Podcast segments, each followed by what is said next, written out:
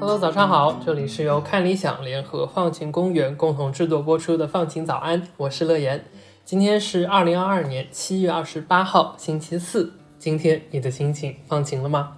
在上周六，也就是七月二十三号，世界卫生组织宣布说，在全球范围内逐渐蔓延开来的猴痘疫情达到了全球公共卫生紧急状况。那全球公共卫生紧急状况呢，是世界卫生组织最高一级的警戒状态。在这个状态下，全球各国需要联合在一起，共同应对，包括但不限于研发疫苗和治疗药物等等的方法。那世卫这次紧急状态的宣布呢，又让猴痘疫情进入了大家的视野。而另一边啊，一个多月前的六月十号，有超过三十名世界各地的专家呢，曾经公开发表过一篇联名文章，来敦促世界卫生组织更改猴痘病毒不同分支的取名方式。那在这篇文章发表了四天之后啊，世界卫生组织就宣布说，会和世界各地的专家团队来一起研究，尽快给猴痘病毒它的生物分支以及它所造成的疾病来起一个新名字。那在今天的节目里啊，我就想和你来聊一聊，为什么要给猴痘病毒改名，而病毒的命名方法又是怎么样造成潜在的歧视的？那首先啊，我们来看看猴痘是怎样一种病毒呢？因为中国本土目前没有出现过猴痘疫情，那我们大多数人呢，应该都不太了解这种传染病。简单来说啊，猴痘就是一种更温和的天花，感染了猴痘呢，身上就会出现皮疹，伴随发烧和身体疼痛等等的症状。那通常呢，会持续两到四周。根据美国疾病控制和预防中心的说法，猴痘病毒呢，最早是在一九五八年，在一群研究用的猴子当中发现的。那所以啊，猴痘呢并不是最近才有的流行病，而虽然最早在猴子身上发现啊，但这种病毒产生的最终源头到今天还是没有一个确切的答案。那你可能会问了，既然是传染病，猴痘是怎么扩散的呢？在传染方式方面啊，猴痘病毒呢会从动物传到人身上，同时呢也会在人和人之间通过体液、皮肤接触和呼吸道飞沫等方式传播。那最早的人类感染猴痘的病例啊，是在一九七零年在刚果民主共和国发现。在之后的一段时间里呢，猴痘主要在非洲中部和西部的一些国家流行，一直呢都属于小规模的地方性流行病。非常偶尔的时候啊，它也会通过国际旅行等渠道外溢到其他国家，但并没有造成过大规模的传播。但今年呢，猴痘病毒从非洲地区外溢的情况有点特殊。虽然目前我们也没有一个确切的结论来告诉我们是怎么样传播开来的，但目前的溯源证据表明啊，在各国流行的病例大多呢属于同一种最开始在西非发现的分支。那截至上周六，世卫组织宣布紧急状况的当天，今年呢已经在全球的七十五个国家当中发现了超过一万六千名确诊病例。那说回我们今天的主题吧，关于传染病的命名和它可能带来的歧视问题，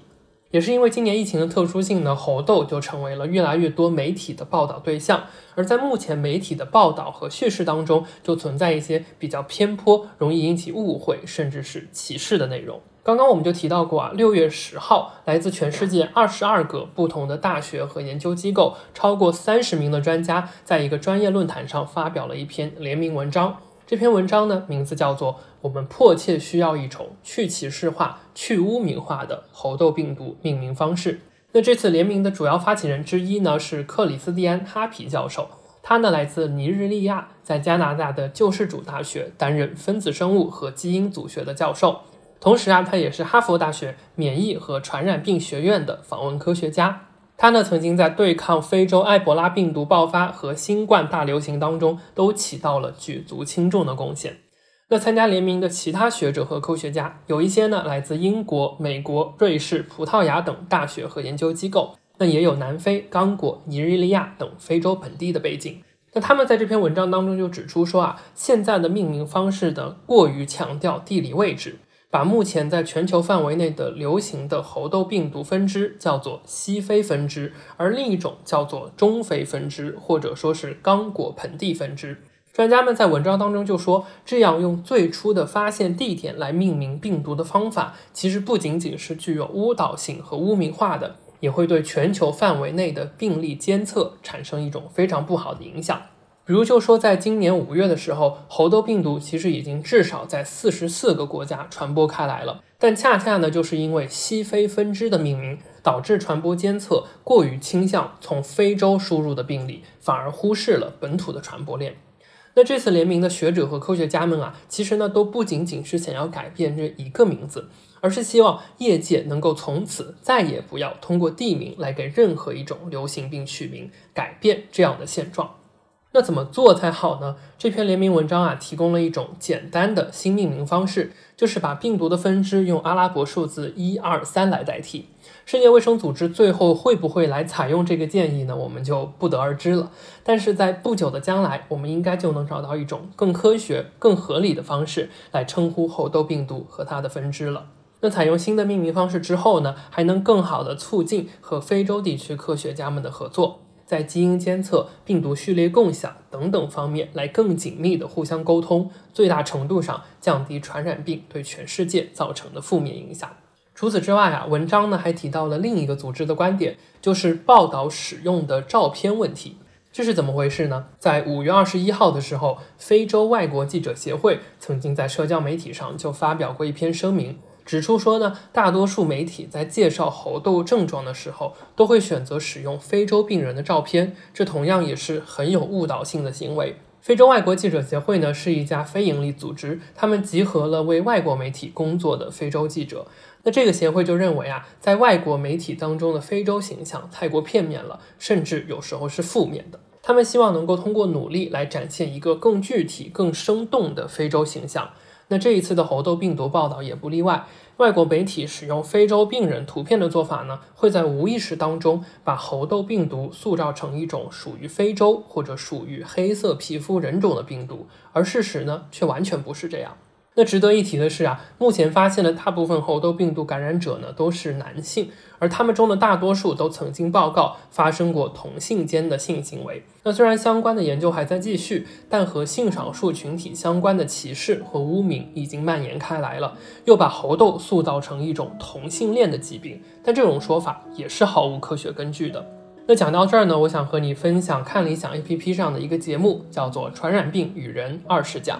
两位讲者呢，一位是人类学家刘少华老师，另一位是医学史专家李尚仁老师。这个节目的第十二集啊，刘少华老师就专门介绍了面对传染病，我们为什么要谨慎命名，并且呢，还解释了我们对疾病命名可能存在的四种错误方式，包括习惯因素、记忆因素等等。那我把节目链接也放在了这集播客的文稿区，如果你有兴趣啊，也可以看一看。